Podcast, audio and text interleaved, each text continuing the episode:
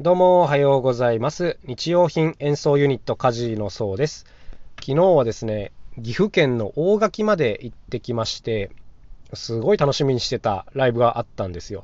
で、これ何かっていうと、ロバの音楽座という、まあ、こういうグループのライブだったんですね。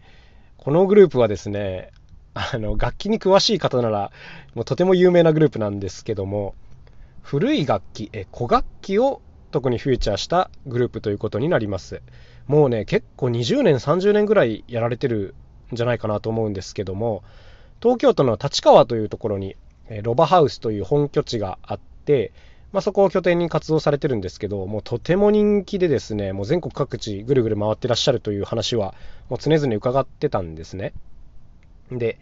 僕もね、ずっと見たい見たいと思いながら、なんか、なかなかタイミングがなくて、ずるずる来ちゃったんですけど、ようやく見れましたね。あの、知人に誘っていただいて、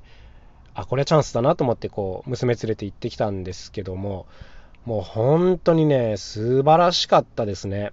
公演自体は1時間の割とコンパクトな感じだったんですけども、まあ、とっても良かったですね。まず何が良かったかっていうと、出てくる楽器の量が尋常じゃないっていう、ここですね。あの、結構物量構成みたいなところもあって、あの、最初にこうステージを見た時点で、すでにもうたくさん楽器は並んでるんですよ。あの、古くていい感じの、こう、大体木の楽器が多いんですけども、こういうのがずらっと並んでて、うわ、楽しそうと思うんですけど、なんかさらにね、途中からこう増量されてくんですよね。その増量っぷりがなかなか気持ちよくてですね、いやー、この、まず数が素晴らしいなと思いましたね。ワクワクしますね。はい。あとはもう単純に、あの5人、5人編成だったんですけども、単純にね、もう皆さん演奏がバリバリにうまいっていうのがありますね。やっぱこう熟成されたグループっていう感じがあって、例えばこう演奏に入るときもカウントとか基本しないんですよね。うん。で、なんかふっとみんなで入るみたいなこととか、もうね、かっちりこう組み込まれていて、なんかもう熟成されてんなと思いました。いや、本当に素晴らしい。その安定感があるというかね。そうそうそうそう。で、なんかね、もう素晴らしいところはたくさんありすぎて、もうどっから行けばいいか分かんないぐらいなんですけど、あの特にあの好きだった点を話しますね。こう、どんどんいろんな曲を演奏されていって、でもこの時点でああ気持ちいいなーっていう感じなんですけども、途中、あのちょっとこう、なんていうんですか、コンサート中盤とか後半とか少しお客さんが疲れてくるシーンが、まああるじゃないですか、大体。で、そういう時に何をやるのかなと思ってこう見てたらですね、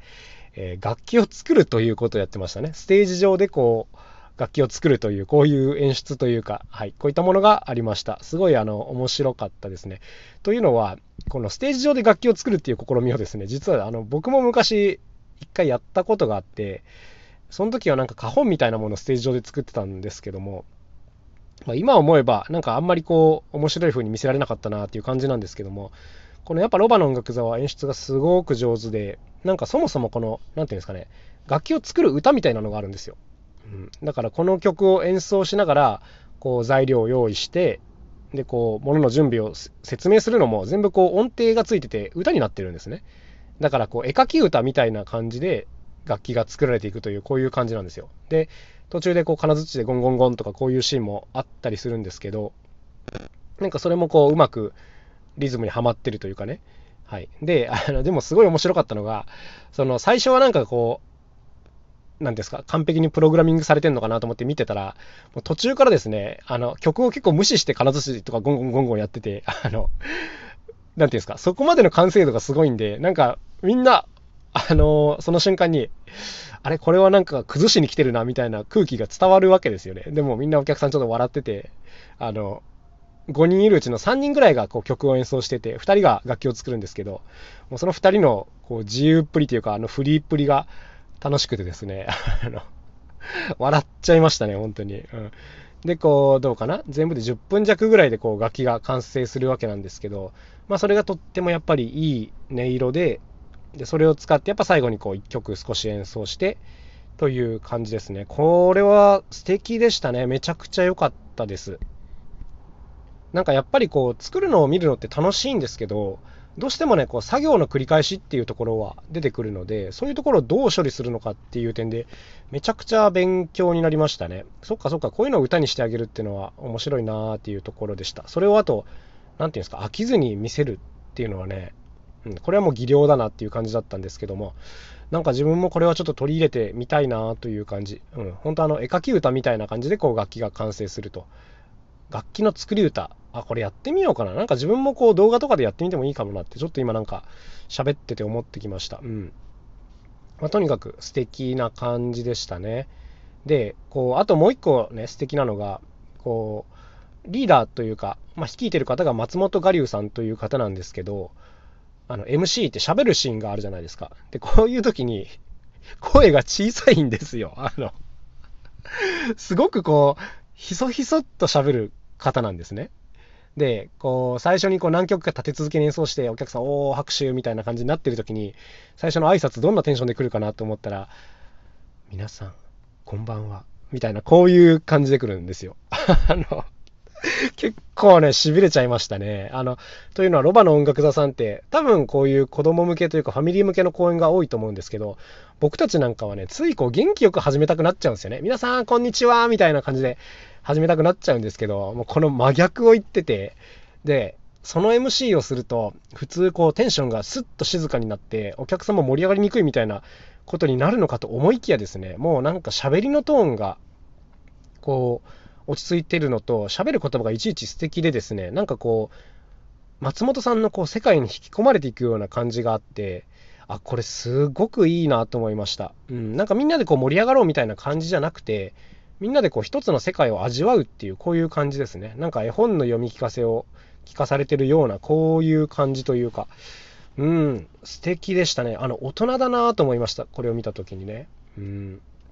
なんか若いとなかなかこれはできないよみたいな、そういう感じですかね。決してね、落ち着いてるんですけど、暗くはない。うん、で、もう、なんていうんですか、すべてのものがそこに集約されてるというか、例えばコンサート終わった後にちょっとこう交流会みたいなものがあったりするんですけど、そういう時もお客さんから来た質問に対して、いちいちこう、なんていうんですか、ちょっと考えて、で、その静かなトーンで返してくれるんですけど、もう世界観があるなっていう感じで、本当に素敵。かっこいいと思いましたね。いやー、楽しかった。で、特にこう、ロバの音楽座さんって、あの、古楽器ばっかりなんですけど、特にですね、笛、笛と弦楽器が多い。っていうか、ほとんど笛だなと思ったんですけど、これはね、やっぱ家事はあんまり持ってない音色なので、なんかぜひいつかご一緒させてもらいたいなと思いました。あの、終わった後ご挨拶したら、よかったら、ロバハウスにも遊びに来てっておっしゃってくださったんですけど、ぜひ一緒になんかやりたいな、めちゃくちゃ面白そうだなっていう、そういう感じでしたね。もう、このロバの音楽座さんってキャリアも本当にすごくて、あのいろんな作品に、例えば、えーと、ジブリのゲド戦記であるとか、最近はあのジャズピアニストの山下洋輔さんともご一緒にいろいろやられてるみたいな話とかもされてましたね。まあ、とにかく大先輩なんですけども、もうめちゃくちゃ好きになりましたので、とってもここでお勧めしたいと思います。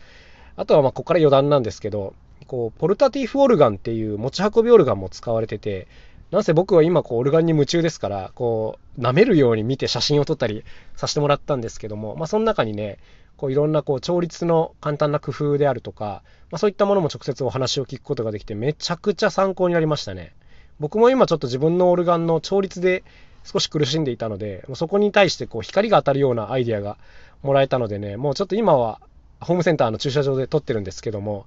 もう早く試したくてうずうずしてるという、こういう感じですね。あとやっぱりこう、ちゃんと作られたオルガンを見るってすごく大事だなと、当たり前ですけどね。